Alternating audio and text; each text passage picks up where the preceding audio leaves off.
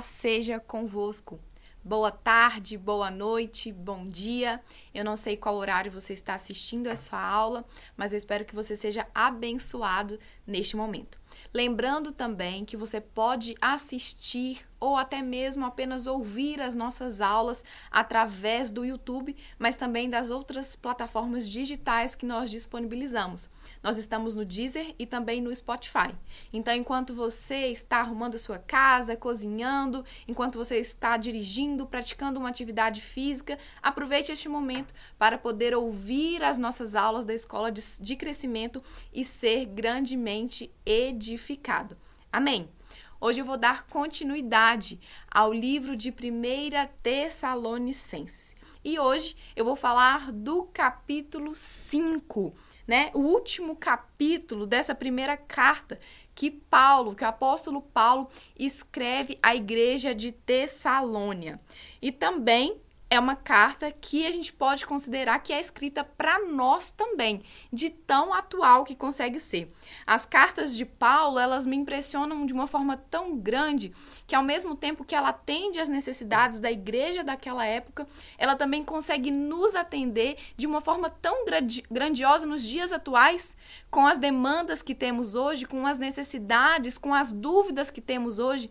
Então é muito importante que nós também possamos aprender com essas cartas cada vez mais.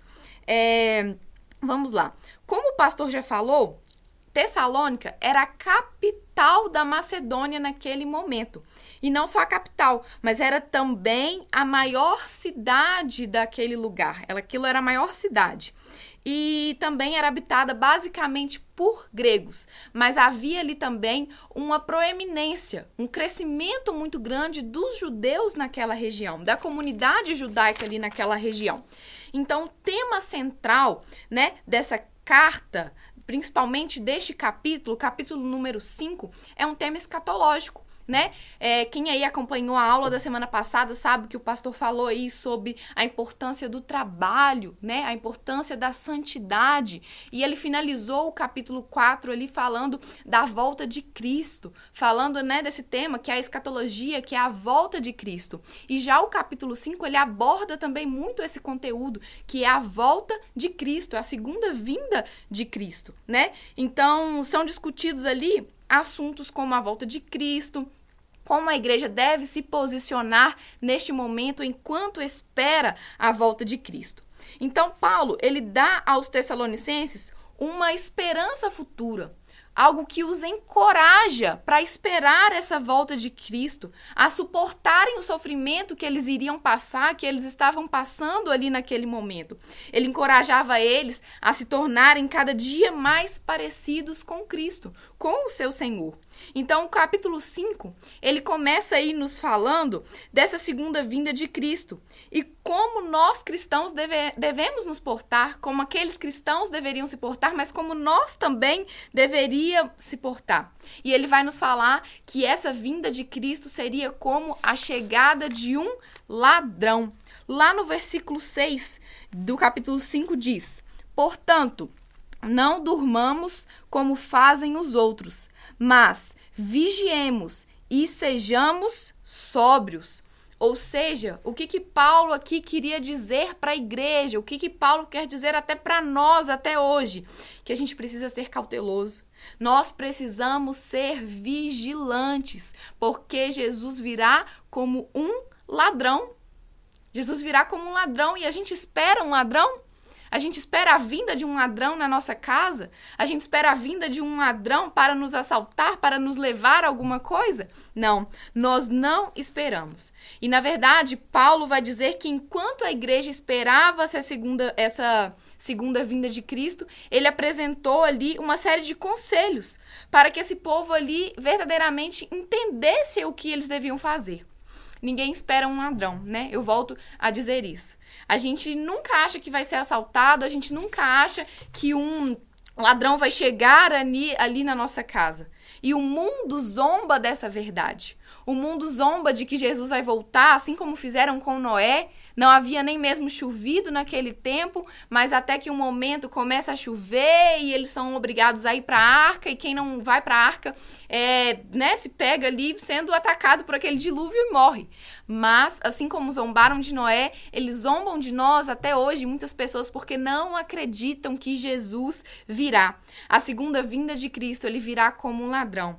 Então, nós, todo dia nos prevenimos, não é mesmo? Nós trancamos a porta da nossa casa, nós fechamos ali tudo, nós tiramos os pertences que podem ser valiosos da varanda, de um local que é mais exposto, exposto. Nós fazemos seguro para o nosso carro, talvez seguro para a casa. Nós damos, tomamos série de medidas para que nenhum ladrão nos ataque.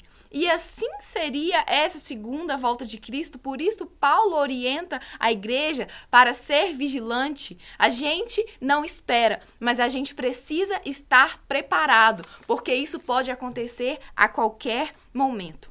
E enquanto espera, Paulo apresenta uma série de conselhos àquele povo.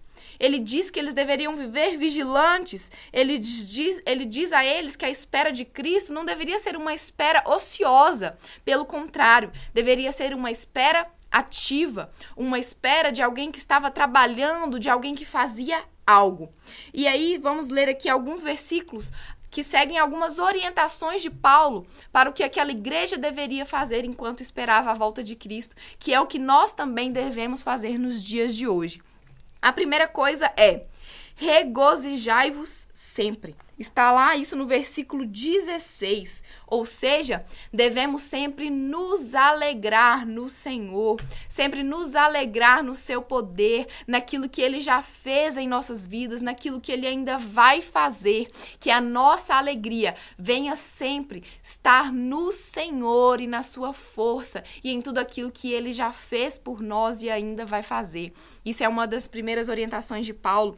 A segunda orientação de Paulo, que está lá no versículo 17 orai sem cessar. A oração sempre foi essa chave poderosa e continua sendo. Orientação para nós nos dias de hoje. Nunca, nunca devemos parar de orar, porque há poder na oração. A oração para nós, ela é o nosso oxigênio, é aquilo que traz é oxigênio para nossa alma, que traz o refrigério. Então, devemos orar sem cessar. Versículo 18, mais uma orientação.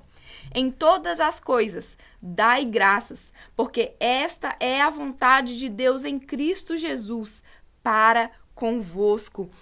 Querido, minha, meu querido irmão, minha querida irmã, em tudo dai graças na sua vida, porque essa é a vontade de Deus. Em tudo, em tudo saiba agradecer, em tudo, em tudo saiba glorificar ao Senhor, porque Ele tem o controle nas mãos dele de todas as coisas na nossa vida. Versículo 19, mais uma orientação. Não apagueis o espírito. Como isso é importante, não é mesmo?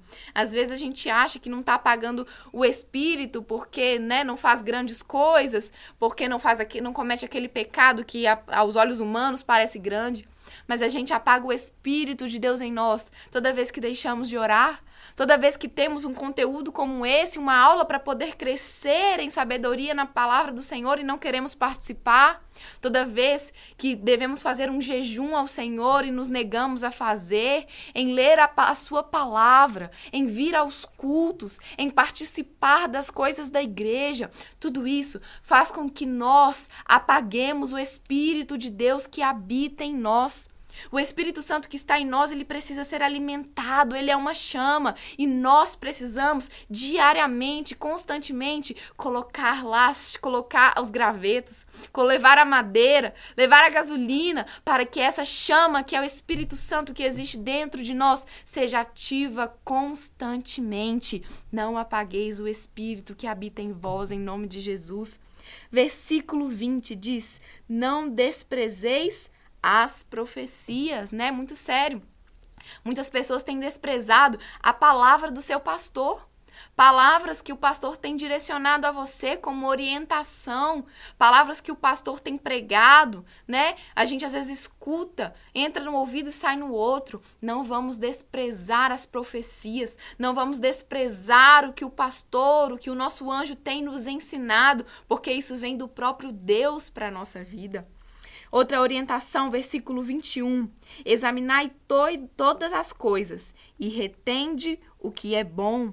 Então julgai tudo, tudo que você tem vivido na sua vida, em cada situação, né, no seu dia a dia, julgar as coisas, saber aquilo que provém de Deus, aquilo que provém do homem e aquilo que provém mesmo do inimigo, de Satanás. Devemos julgar as coisas e reter o que é bom e ficar com os ensinamentos bons na nossa vida. E o versículo 22 diz: Abstende-vos de toda aparência do mal, ou seja, se afastar da aparência do mal, né? Muitas vezes nem mesmo estamos praticando mal, mas estamos perto de um grupo que está praticando. Mas temos amizades, que essas amizades ali sempre praticam mal, amigos, familiares, pessoas que praticam. E só de estar perto, talvez, deste lugar, nós estamos ali com a aparência do mal. Então, além de fugir do mal, a Bíblia nos instrui, aqui Paulo está nos instruindo também a fugir da aparência do mal. Não só do mal, mas daquilo que parece ser mal, daquilo daquilo que não é bom aos olhos do Senhor, daquilo que não é uma conduta legal, daquilo que não é uma, uma, é uma conduta propícia para nós como cristãos, como servos, como, como filhos de Deus.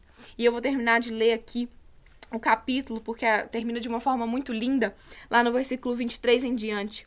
E o mesmo Deus de paz vos santifique e completamente, e, o, e ora a Deus que todo o vosso espírito e alma e corpo sejam preservados, irrepreensíveis, para a vinda de nosso Senhor Jesus Cristo.